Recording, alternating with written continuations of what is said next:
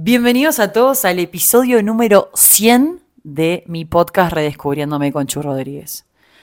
Me parece increíble estar grabando el episodio número 100. Allá por mayo del 2021, cuando arranqué este espacio, la verdad es que tenía mucho miedo, no sabía cómo hacerlo, tuve que investigar un montón. Y hoy en día, viendo para atrás, todo lo que viví, todo lo que pasé, todos los aprendizajes, lo que te puedo decir es, hacelo con miedo, hacelo, jugátela. Es así, la vida se trata de eso, ¿no? De, de, de, que sea una prueba, ensayo y error, así como tengo un episodio que hablo de eso, de jugársela, de tomar riesgos, de salir de la zona de confort. Y obviamente que sí, abrazando esos momentos de paz y de calma que uno logra con tanto esfuerzo y con tanto trabajo. Pero realmente si, si tenés ganas de hacer algo, si tenés ganas de lanzarte con un proyecto, si tenés ganas de comunicar lo que se te pasa por la cabeza, como lo estoy haciendo yo, te digo, animate a hacerlo. Y antes de, meterme de lleno con este episodio, quiero hacer como un breve resumen para quienes me empezaron a escuchar hace poco. Tengo 33 años, nací en el 90, así que ahora el 5 de marzo voy a estar cumpliendo mis 34. Soy de Pisces, para quienes me preguntan, porque siempre es como que les da mucha intriga. Soy muy emocional, muy intuitiva. Yo les diría que pego con el palo con bruja hay cosas que, que, no sé, las sueño y después pasan, o cosas que siento en la panza, soy muy visceral. Y, nada, me manejo muchísimo con la intuición, trato de, de, razonar obviamente y llevarme por los datos y los hechos, pero realmente tengo un poder muy, muy especial con la intuición y con la energía y con la vibra. Me doy mucha cuenta cuando alguien realmente tiene buenas intenciones, cuando alguien me está mintiendo, cuando alguien me está chamullando. Y si bien no soy experta en vínculos, he tenido bastantes experiencias que me han llevado a estar hoy donde estoy con otras herramientas, con otras distinciones. Obviamente haber estudiado coach ontológico también me dio un montón de herramientas para hoy en día sentarme a hablarles y contarles mis experiencias, mis reflexiones, con obviamente todos los aprendizajes que vengo teniendo en estos 33, casi 34 años de vida. Este no es un episodio más, es un episodio que va a resumir varios conceptos que estamos hoy inmersos, lo que son las personas que están solteras en esta sociedad, que realmente hay una crisis social. Lo vengo hablando en todos mis episodios, lo vengo hablando en mis reels, lo vengo hablando en absolutamente todo. O sea, básicamente es la crisis social que estamos viviendo a nivel vincular, a nivel afectivo, es real. Y por eso le quise poner a este, a este, episodio la matrix de aplaneamiento afectivo. ¿Por qué? Porque es una plane. Hoy en día vincularse realmente es una plane. Da pereza, nunca sabes con qué va a salir, qué va a saltar, qué va a pasar qué se le va a ocurrir, por qué no va a fluir. O sea, siempre pasa algo y uno dice, ¿cuándo carajos realmente voy a poder coincidir con alguien, construir un equipo, tener una relación sana, tener una relación donde me pueda mostrar cómo soy? Yo ya estoy recontrapodrida de fingir cosas que no son.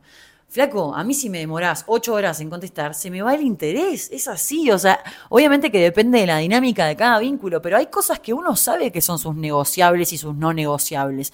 Entonces, o te aprendes a comunicar, o aprendes a decir lo que te pasa, o aprendes a alinear tus expectativas con las expectativas del otro, o vamos a vivir siempre frustrados, porque realmente estamos en una dinámica vincular mucho más compleja de lo que veníamos acostumbrados cuando nos vinculábamos por MCN, cuando nos, nos, vinculábamos por chat hace años, por cartita. Yo llegaba a pedirle arreglo o pedirle noviazgo a un compañerito mío del colegio cuando éramos chicos por cartita, a través de un compañero. O sea, realmente hemos evolucionado un montón. Yo creo que el tema de las redes, de internet, de todo, nos ha acercado un montón de gente en el mundo. De hecho, es mucho más fácil vincularnos hoy en día. Yo hago FaceTime, hago llamadas de WhatsApp, lo que sea, con toda mi familia, con mis amigas, que en otro momento tal vez era imposible.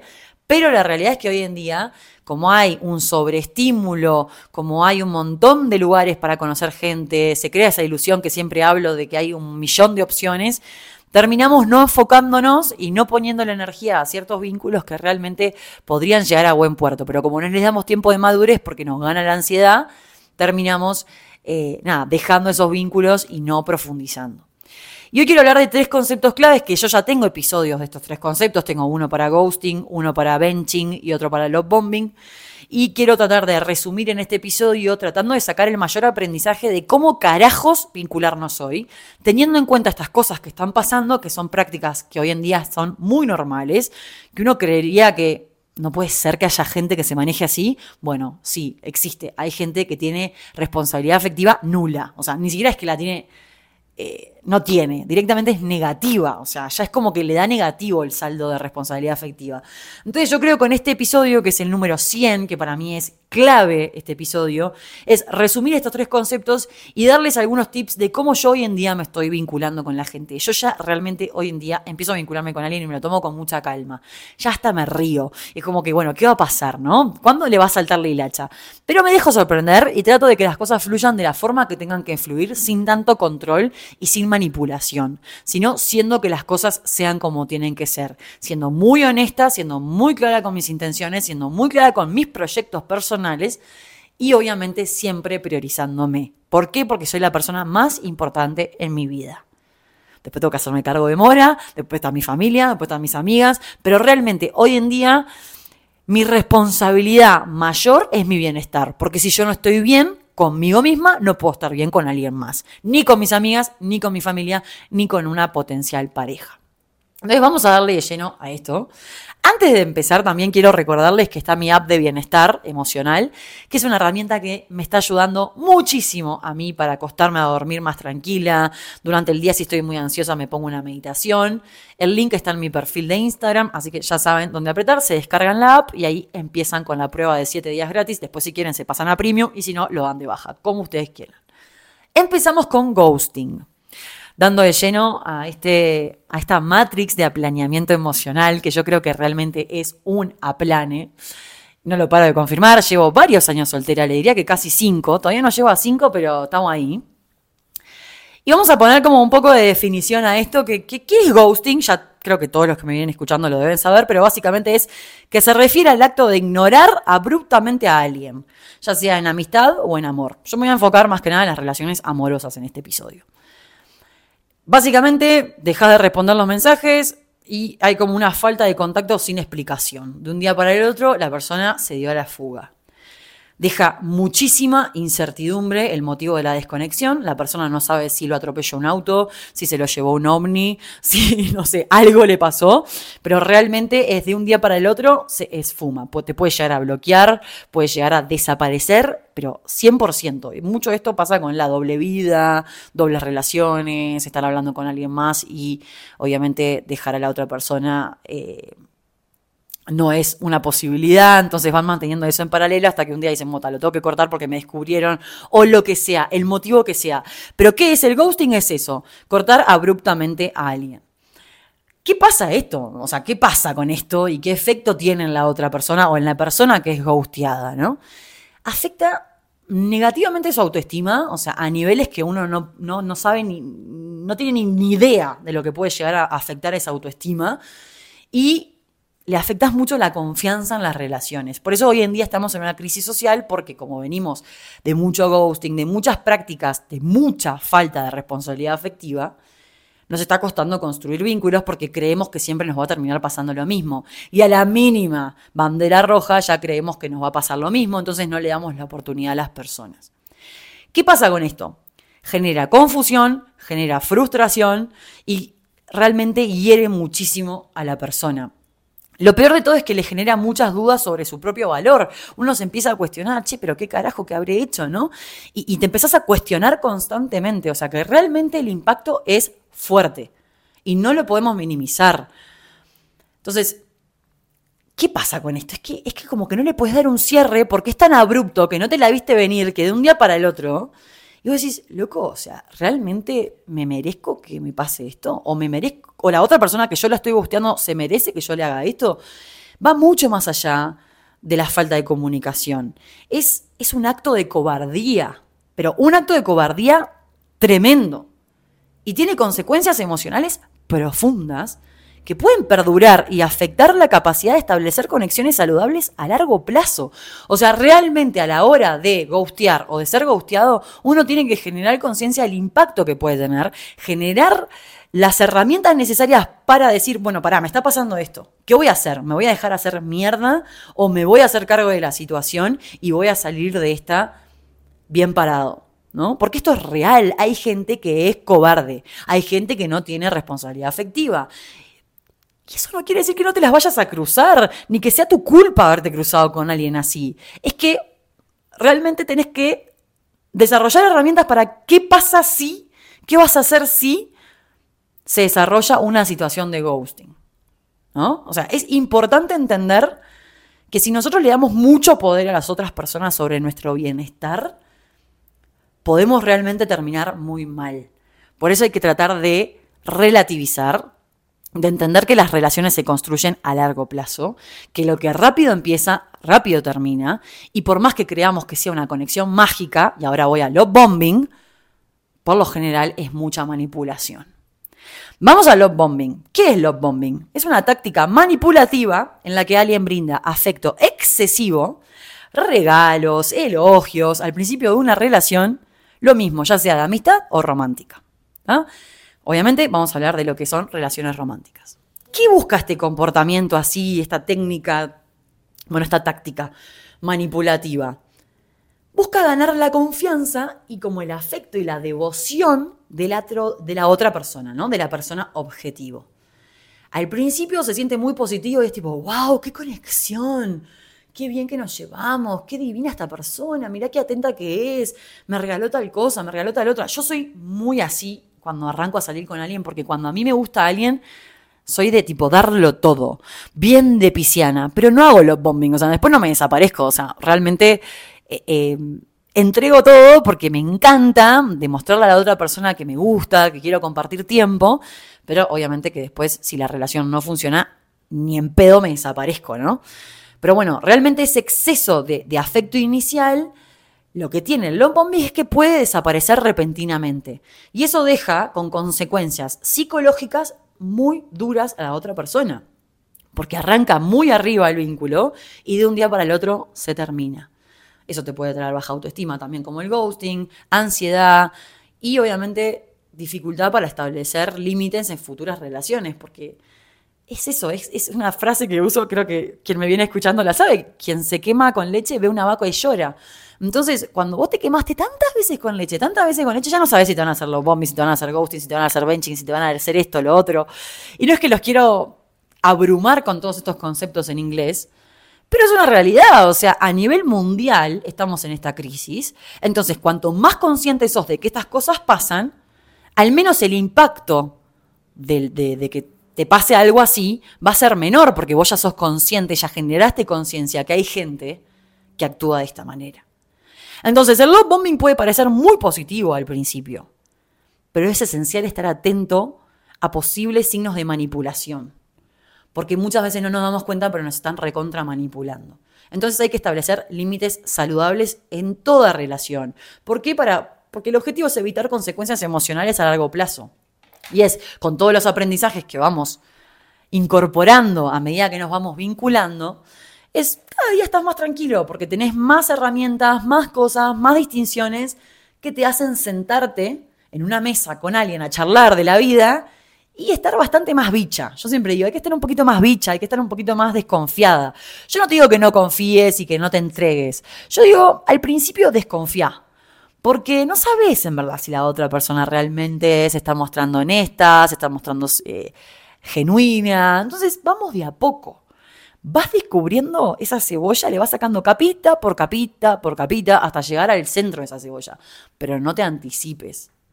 Porque ¿cuántas veces nos ha pasado de estar saliendo con gente durante tres meses, cuatro meses, cinco meses, un año, dos años, el tiempo que sea? Decir, pa, yo pensé que conocía a esta persona, pero me di cuenta que no. Entonces hay que dar tiempo, hay que compartir momentos diferentes, hay que ver cómo se vincula con su madre, con su padre, con sus amigos, eh, cómo trata a la gente que pide plata en la calle, cómo trata a los perros, cómo trata a los animales en general. Yo me fijo en un montón de cosas. Porque como trate a las otras personas o como trate a los animales puede ser un reflejo de cómo me puede llegar a tratar a mí en un futuro, porque al principio es todo color de rosas, no me va a tratar mal, obviamente.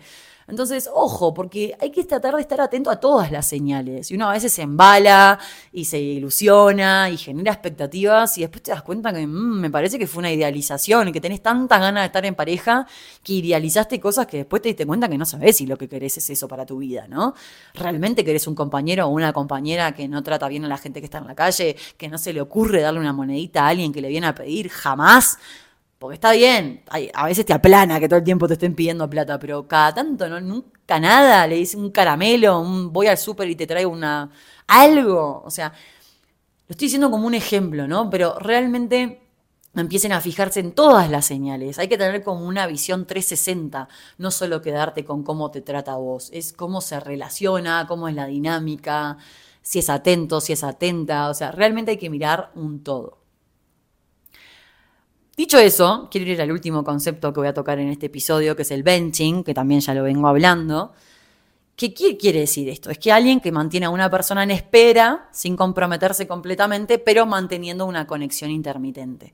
Cuando empiecen a detectar que alguien les tiene una comunicación intermitente, es muy probable que esté hablando con más personas, ¿no? Y igual partimos de la base que estar soltero implica estar hablando con más personas. Hay gente que no. A mí la verdad que se me caen tres huevos estar hablando con mucha gente a la vez, pero es algo muy personal. Tengo periodos, tengo rachas, como todos, no es lineal. Esto tiene sus altas y sus bajas. Pero básicamente acá el venture, la persona que hace benching, podría no comprometerse plenamente en la relación, pero ocasional, ocasionalmente manda mensajes o realiza acciones para mantener viva la conexión. Entonces la otra persona no entiende si en verdad esa persona está involucrada o la está manteniendo ahí a fuego lento, como que la tiene como en segunda, segundo plato. De hecho me pasó, estaba saliendo con alguien y me entero que en verdad estaba manteniendo a, otra persona en paralelo. Eh, con, con, más calma, sin verla tanto, sin todo, porque estaba viendo qué pasaba conmigo. O sea, realmente lo entendí, no lo juzgo, estamos todos solteros, pero, pero la verdad que no es muy agradable enterarte que la otra persona tiene en el banco de suplentes varios jugadores, ¿no? Y el modus operandi implica mantener a la persona que está en la banca como reserva sin comprometerse totalmente, apostando al jugador titular, ¿no? O sea, es como que vos tenés una persona que está saliendo que te gusta, que te copa, pero por las dudas, si no funciona con tu jugador titular, vas a los suplentes. Es una táctica muy común hoy en día, ¿no? O sea, realmente no podemos juzgarla demasiado porque es, real, estás soltero y tenés varias opciones y, no vas a poner todos los huevos en la misma canasta. Después escucho a mis amigas diciendo, uy, ¿cómo dejé a todo mi ganado por este flaco que estaba, que estaba jugando, jugando, que estaba saliendo, jugando por hablando de esto de la reserva y el jugador titular, ¿no? Em, pero la realidad es que todos más o menos tenemos en el banco de suplentes a alguien. Lo importante es ser sincero con tus emociones. O sea, flaca, mirá, sí, salgo cada tanto con vos, pero ni idea, tipo, es esto, esto es todo lo que te puedo ofrecer. Yo creo que lo que falta es honestidad, ¿no? Porque, ¿qué tiene el venture? Que genera confusión y genera mucha frustración en la persona bencheada, porque la persona bencheada se siente que es el jugador titular, pero en verdad está siendo el suplente. Entonces, la relación, lo que le pasa a la persona bencheada es que se siente en un estado constante de incertidumbre. No sabe por dónde carajos va a salir el vínculo. Igual hay muchos, muchas personas, los ventures, que son muy expertos y que son muy manipuladores y que pueden mantener bastantes vínculos en paralelo y la otra persona capaz ni se da cuenta que está siendo bencheada. Entonces hay que tener mucho cuidado y tomarse con muchas pinzas los inicios de los vínculos y no asumir exclusividad per se. La exclusividad se gana, la exclusividad se va construyendo, la exclusividad se va dando de forma natural a medida que las dos personas empiezan a invertir mayor tiempo juntos, ¿no? Pero bueno, realmente cuando te das cuenta que estás siendo venchado para cerrar este concepto, genera mucho malestar. Entonces, por eso es importante reconocer la importancia de establecer límites y comunicarlos claramente en todo vínculo, ya sea de amistad, ya sea de familia, ya sea de pareja. Pero en este caso en particular, que estamos hablando de tres conceptos a nivel vincular en esta era, es importante que nuestro tiempo y nuestra energía la empezamos a invertir a conciencia. Porque si nosotros invertimos tiempo y energía en una relación que no avanza, en algo que no te cierra, en algo que no te sentís genuino y auténtico, no estás siendo fiel a vos mismo. Y es algo que yo también siempre digo, o sea, si realmente no estás escuchándote, no estás escuchando las señales de tu cuerpo, no estás escuchando tu ansiedad, no estás escuchando tu, tu intuición, no, no, no vas a construir nada, vas a estar en un estado de alerta constante. Entonces, por eso hay que comunicarse abiertamente, sobre las intenciones que tenés, sobre los deseos que tenés, sobre el momento de la vida en el que estás. No es lo mismo yo a esta edad, con mis 33 años, olvidémonos de la edad, pero después de haber estado varios años soltera, después de ya haber estado casada, haber tenido dos novios más, o sea, realmente, después de haber tenido un montón de vivencias, yo tengo muy claro lo que quiero. Muy claro, pero no quiere decir que porque salga con alguien yo quiera eso con esa persona. La estoy conociendo. Hasta no conocerla, hasta no profundizar, yo no sé qué es lo que realmente voy a querer construir con esa persona. Tal vez es un chongo, tal vez es una persona por unos meses, tal vez es un saliente por unos meses, lo que sea. Pero la realidad es que hay que empezar a tomar decisiones con información. Y si vos no sabés lo que la otra persona quiere, no le leas la mente, preguntáselo. Y si la otra persona se espanta, es un problema de la otra persona.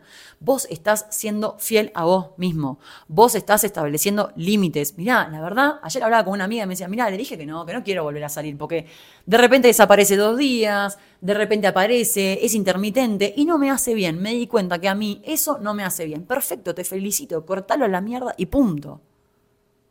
Porque cuando vos no sabés creer a medias, cuando vos realmente te la jugás por las personas, que además sos consciente que si si te caes, te levantás y no pasa nada, porque esto es así, es la vida, creer que no nos van a pasar cosas malas es una utopía, vamos a tener malas experiencias y es lo que nos va a hacer valorar las experiencias positivas. Estamos muertos, o sea, realmente, si no te la jugás, si no lo haces con miedo, si realmente no, eso es como que no te arriesgas un poquito, nunca vas a saber si el resultado final va a ser positivo o no. Las posibilidades son 50% negativo y 50% positivo. Yo siempre apuesto por ese 50% positivo. Pero me expreso. Porque cuando no sé lo que carajos está pasando, me genera confusión, me frustra. Y yo no quiero fingir. No quiero ser un personaje. Yo soy yo. Y si no te gusta, la puerta está abierta. Por eso es tan importante generar autoconciencia en las relaciones ser claros, ser asertivos. Pero para eso tenemos que conocernos muy bien, porque yo cómo voy a generar autoconciencia de mis relaciones si no sé lo que carajos quiero. Si vos tenés claro que lo que querés es un compañero de vida, una compañera de vida, alguien que te haga ser mejor persona, alguien que te motive, alguien que te inspire, alguien que realmente te acompañe en esta vida, porque de eso se trata, ¿no? La vida se trata de eso, es un caminito que tiene un fin y lo querés vivir a pleno, no querés estar con cuestionamientos, con, cosas que decís, vos, esto planteo, a mí, a mí me la seca. Perdón que hable así, pero es el episodio número 100 y realmente hay cosas que, que, planteos que a veces digo, pero ¿de verdad me estás planteando esto? O sea, ¿sos consciente de lo que me estás diciendo? O sea, ¿te tomaste cinco minutos para pensarlo? Porque realmente es una plane lo que me estás diciendo. Pero, ok, acepto tu honestidad, acepto tu planteo, vamos arriba, dale para adelante. Está en mí decidir si sigo invirtiendo tiempo o no. ¿Por qué? Porque yo pongo los límites, porque yo digo dónde estoy y dónde no, porque yo decido dónde invierto mi energía y mi tiempo, que es lo más preciado que tengo. Gente, espero que este episodio les haya gustado. Yo la verdad que lo disfruté un montón. Vengo súper motivada porque realmente me está pasando de, que estoy disfrutando mucho más los vínculos, porque como tengo tantas herramientas, no me da miedo pegarme un palo, si me lo pego me caigo y me levanto, tendré algún rasguño, algún raspón, alguna herida que trataré de sellarla y salir adelante, no creyéndome la mujer maravilla, sino realmente confiando en que tengo las habilidades y las herramientas para salir adelante. Les mando un beso gigante y nos vemos el próximo domingo con otro episodio de Redescubriéndome. Chao, chao.